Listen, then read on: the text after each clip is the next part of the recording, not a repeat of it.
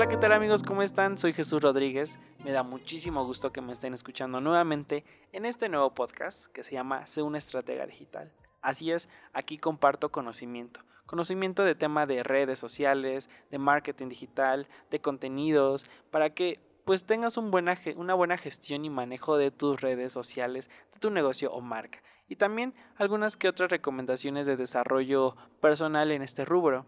Te voy a explicar hoy, en, bueno, en esta ocasión, 10 estrategias para dejar de procrastinar. Y que, puff, yo soy un experto en este tema. Y has de preguntar, ¿un experto en el tema de procrastinación? Para mí, día a día es una lucha constante entre, entre bueno, una lucha interna de saber eh, o, bueno, resolver mis problemas de forma óptima, y gestionar mis tiempos. En eso soy un desastre. Y creo que así somos todos los creativos. Bueno, según yo. Si tú eres todo lo contrario, me da muchísimo gusto y sácale provecho a ese talento de realizar las cosas en tiempo y forma y ser responsable. Te voy a explicar un poco que procrastinar según la RAE significa diferir o aplazar, es decir, que vas dejando las cosas para otro momento. Eso a todos nos pasa, ¿no? Cuando eres emprendedor, diseñador o en lo que sea que te dediques, el tiempo es un factor importante, ya que tu negocio e ingresos dependen de ello. Al no tener un horario de trabajo, marcado, debes de aprender a gestionar tu tiempo. Y sobre todo en este momento de home office, de cuarentena, eh, si eres freelancer y estás eh, realizando proyectos desde casa, te ha de pasar eso. En este podcast te voy a dejar 10 estrategias para alcanzar tus objetivos y no dejarte ganar por el ya lo haré otro día. La primera recomendación es utilizar la regla de los dos minutos. Esta regla sugiere que si estás planificando una acción que se puede hacer en menos de dos minutos, no la planifiques ni la notes en tus pendientes, solo hazla. Si haces de esta regla un hábito, mejorarás tu productividad, haciendo que tus proyectos avancen sin cesar.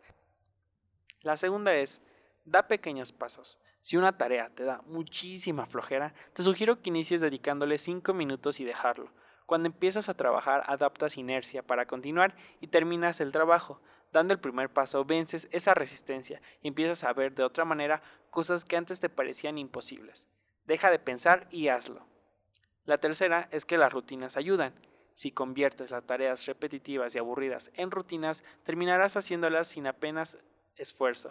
Recuerda que las rutinas son hábitos o costumbres que haces de forma casi inconsciente y simplifican tu vida. Y bueno, la siguiente es toma decisiones. Así es, dedica un par de minutos para aclarar qué significa realmente esa actividad y toma una decisión al respecto. Puede que decidas demorarla de una manera racional o cuyo caso no estás procrastinando y no te sentirás mal por ello. La siguiente es que monitorees tu tiempo. Lleva un registro de tus tareas que realices día a día y el tiempo que le dedicas a cada una. Al monitorear tu tiempo, creas un compromiso interno que te hace ser más responsable con respecto a cómo manejas tus pendientes. Y te voy a compartir otra eh, recomendación, aprenda a decir no. Apuesto que muchos de los pendientes que pospones son compromisos que te has buscado por no saber decir que no. Algún cliente que te pide hacer algo muy sencillo en tema de redes, en temas de diseños, en tema de contratos, en tema de números y con tal de decir no, pues nos agregamos más pendientes a nuestra lista de tareas y se hace que cada día pues no veamos como la luz al final del túnel. También gestiona tu energía. Para tener una mejor actitud, descansa lo suficiente, controla tu nutrición y haz ejercicio. Es importante que trabajes en tus mejores momentos. Si estás agotado o de mal humor, tus probabilidades de procrastinar aumentan considerablemente. Y eso me ha pasado. Eh, cuando de momento estoy triste o un poquito deprimido, eh, ya no me da ganas de hacer nada.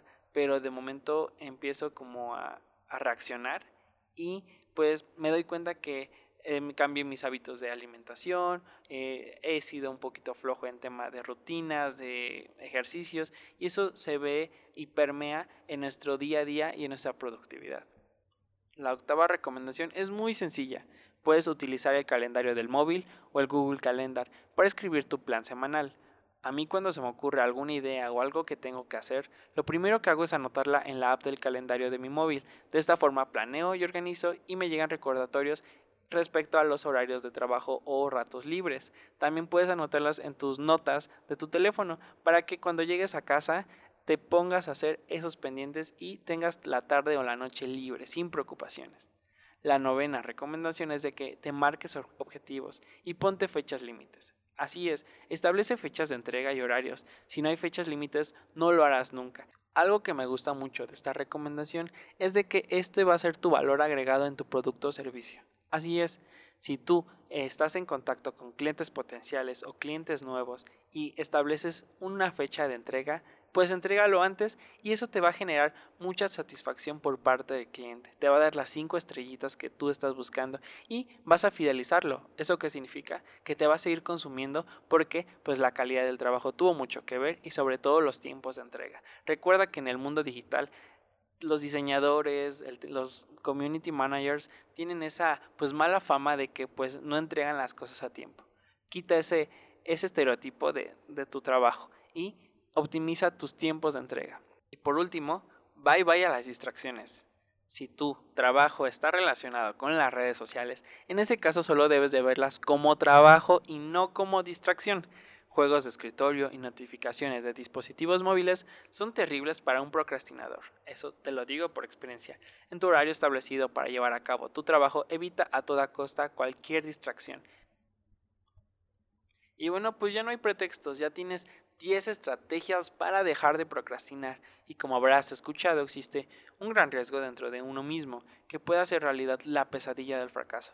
Te recomiendo optimizar tu rendimiento, conseguir tus objetivos paso a paso y crear un impacto positivo a largo plazo. Debo contarte que no es fácil, sobre todo porque pues uno se está enfrentando a nuevos escenarios, incertidumbre económica, el tema de la salud, eh, el home office encerrado en la cuarentena, desde tu casa, todos estos factores influyen mucho emocionalmente en tu forma de enfrentarte tu día a día. Para mí, de forma personal, es una lucha constante. Sobre todo, pues, eh, poner en equilibrio mis emociones y mis pendientes y toda mi área laboral.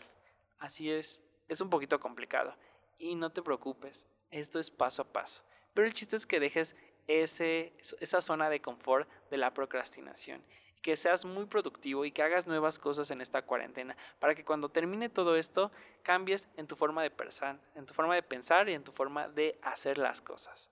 Y bueno, te agradezco mucho que hayas escuchado completamente este podcast, estos casi 8 minutos de tips y recomendaciones en tu día a día para que seas un buen estratega digital.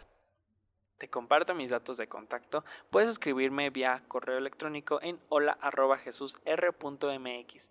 También visita www.jesusr.mx y en la sección de blog podrás encontrar de forma detallada estas 10 estrategias para dejar de procrastinar en caso de, pues, de que se te haya olvidado una. Y también me puedes encontrar en las redes sociales como Jesús Rodríguez. Así que nos vemos hasta la próxima.